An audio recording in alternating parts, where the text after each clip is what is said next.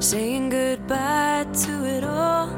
In between the blues and greens, we're following the call that takes us so far away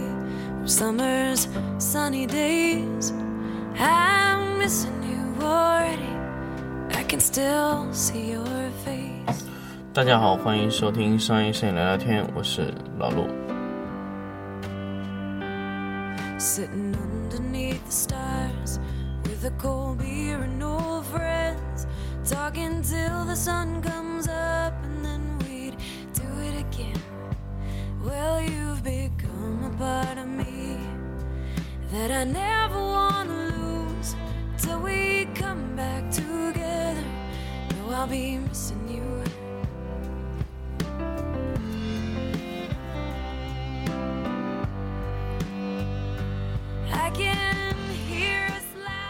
欢迎大家继续收听商业摄影聊聊天节目。那么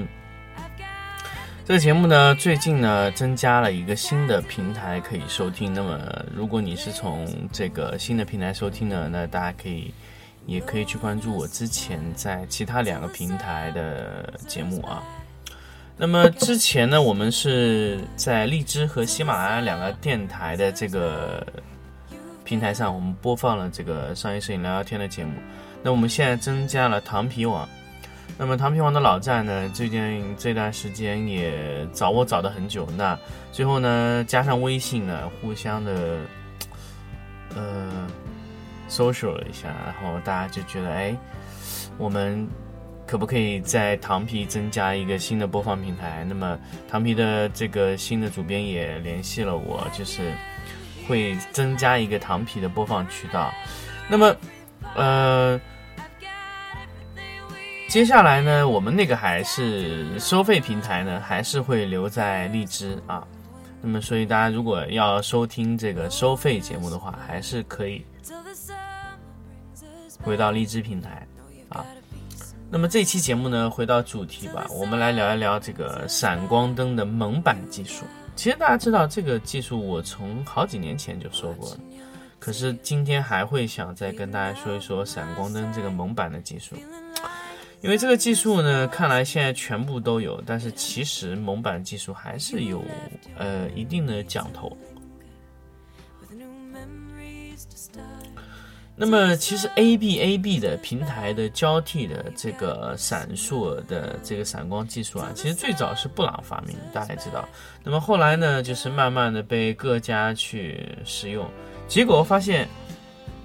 布朗用了以后呢，反而保护图没有这个功能，不知道是为什么。宝富图一直没有闪光的蒙版技术，不太理解是什么原因啊。那么我们现在其实现在厂家国内的几乎所有的厂家都有这个蒙版技术，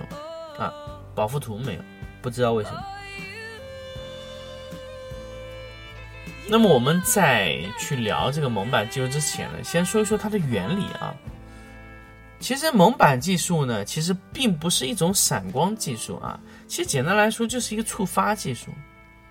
这个我当时在这个和这个神牛的曾伟军聊这个闪光蒙版控制功能的时候，就跟他说过了。其实等于你就是做了一个 A B 的频道，同一个呃同一个频率里面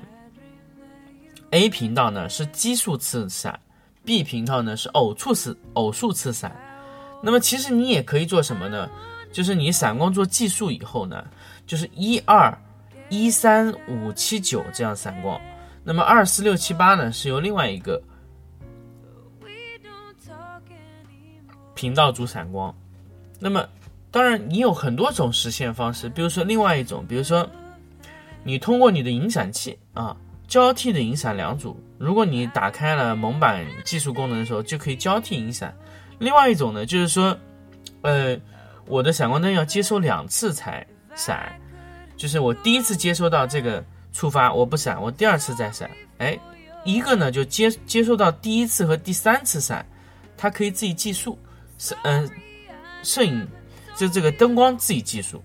啊，一种是信号给它一个连续信号，但是你的呃你的灯头呢就是，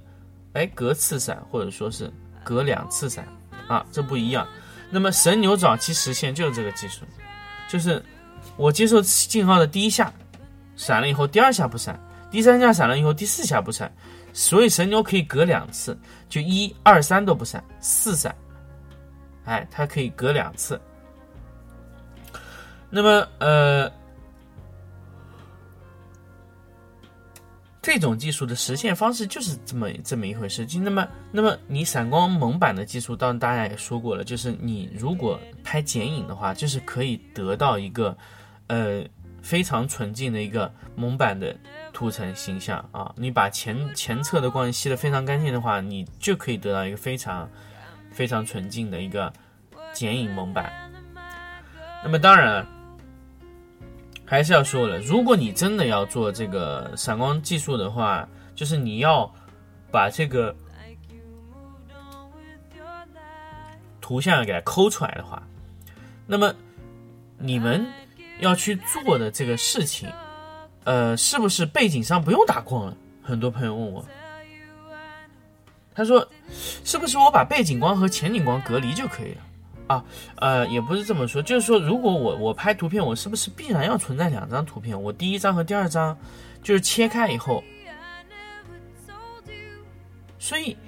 所以我发现很多朋友问我这个问题，其实我也很难去表述他这个问题。他说他的意思就是他背景光不用打了，是不是我直接呃背景光变成 B 通道？那么也说是我只要打正面光进去就行了，是这样吗？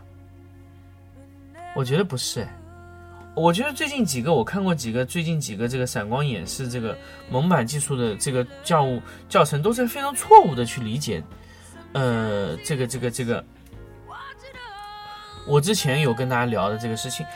做闪光蒙版技术是不用打背景光了吗？不是，完全不是这回事情，该打的地方还是要照常的打。如果你背景上面是有光线的。就应该有感觉的一些图片，背景光会略微的冲到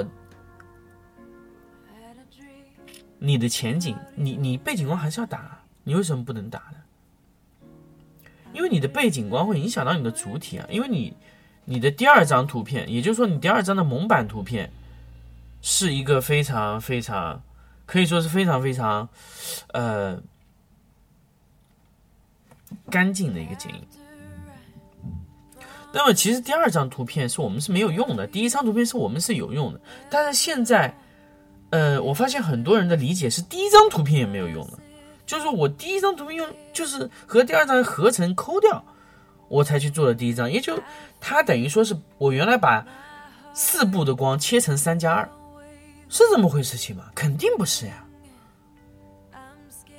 如果大家认为蒙版技术是五。五个灯拆成三加二的闪光，这就错了，严重的错误。蒙版的技术是五加二，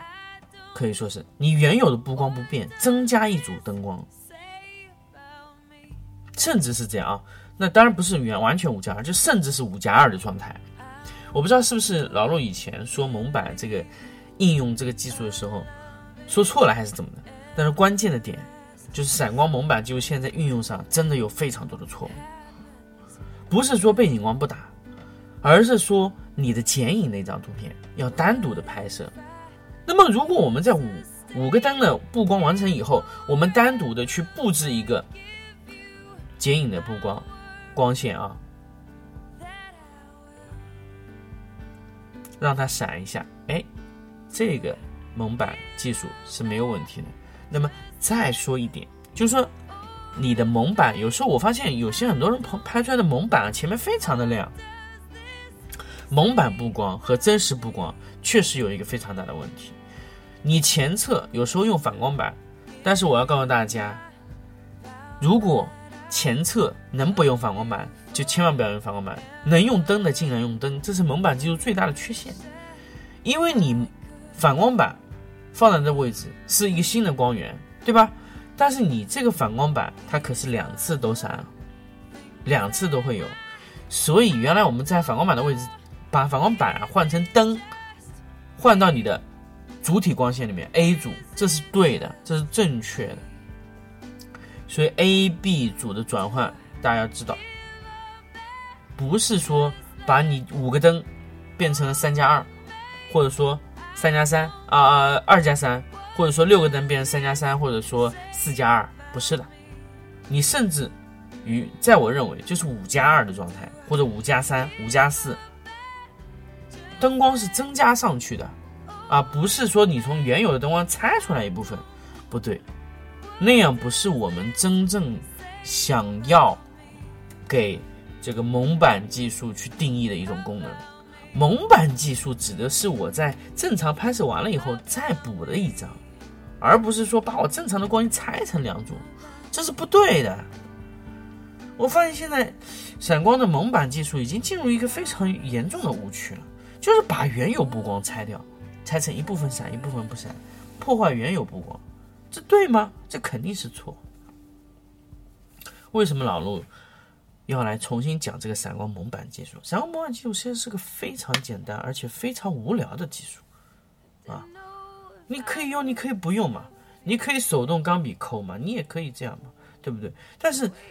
为什么我还要说这个事情？因为老陆是用过一次蒙版技术，就从来没用过第二次了，啊，因为我觉得那个技术用处不大，因为它的所谓的一些蒙版，它的构建的剪影技术，它呢要你对你的布光极其苛刻的，啊，甚至你的台面有时候都得是透明的，所以有时候我们还不如让后期抠一抠钢笔，啊，我们我们一直用了非常多年的钢笔这个技术，就是没有用过这个蒙版，因为蒙版真的是。呃，我觉得除了天天在拍模特的这种要抠像的，可能用得到，但是其实大部分情况下蒙版用的利用率是很低的。但是为什么我还是要跟大家再强调一遍？因为真正有需要用蒙版技术的人，他蒙版技术用的真的很糟糕。所以这个就是呃，然后在这个唐品网重新开节目的最新的一期节目，就要跟大家说这个事情，就是。你们在用蒙版技术的时候，绝对不能把蒙版当做其中一个功能的实现去切掉你的现有布光，而是要在你的现有布光上增加你的布光形式，这样才是你真正的闪光蒙版技术的运用。那么与蒙版技术它还能有多少提升？简单的来说，速度，连拍速度，也就是说，我的相机连拍速度也要够快。所以我们可以相机调整成一次连拍两张，啪啪，啪啪，永远你按按钮就是这样的感觉，啪啪两下，啪啪两下，那么自动完成。那么对于引闪器来说，漏闪率是要考虑的啊；对于相机来说，连拍速度要考虑；对于闪光灯来说，速度要是考虑的，就是连闪的速度，充电不能不能等待啊，IGBT 的。所以说这个考验的又是什么呢？闪光灯的。瞬时的触发的速度，还有一个什么呢？还有一个闪光灯在两下连续闪光的时候，连续这样两次闪光、两次闪光的时候，闪光灯的热，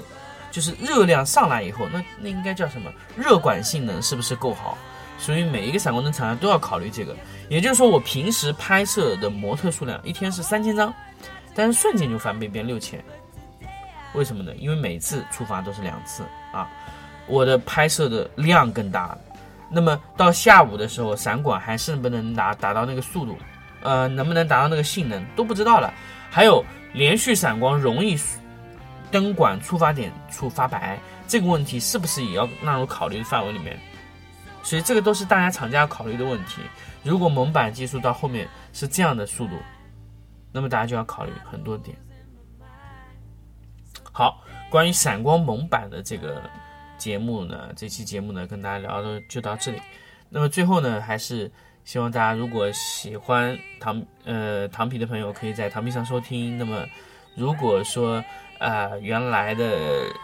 良品的朋友，如果想了解一下，嗯，灯光的非常客观的评测数据，可以上唐皮。那唐皮的客观的评测数据是，我觉得是非常客观准确，是不带。有这个，我我觉得，我个人觉得是不带有任何的主观的偏见的，因为灯光这个东西，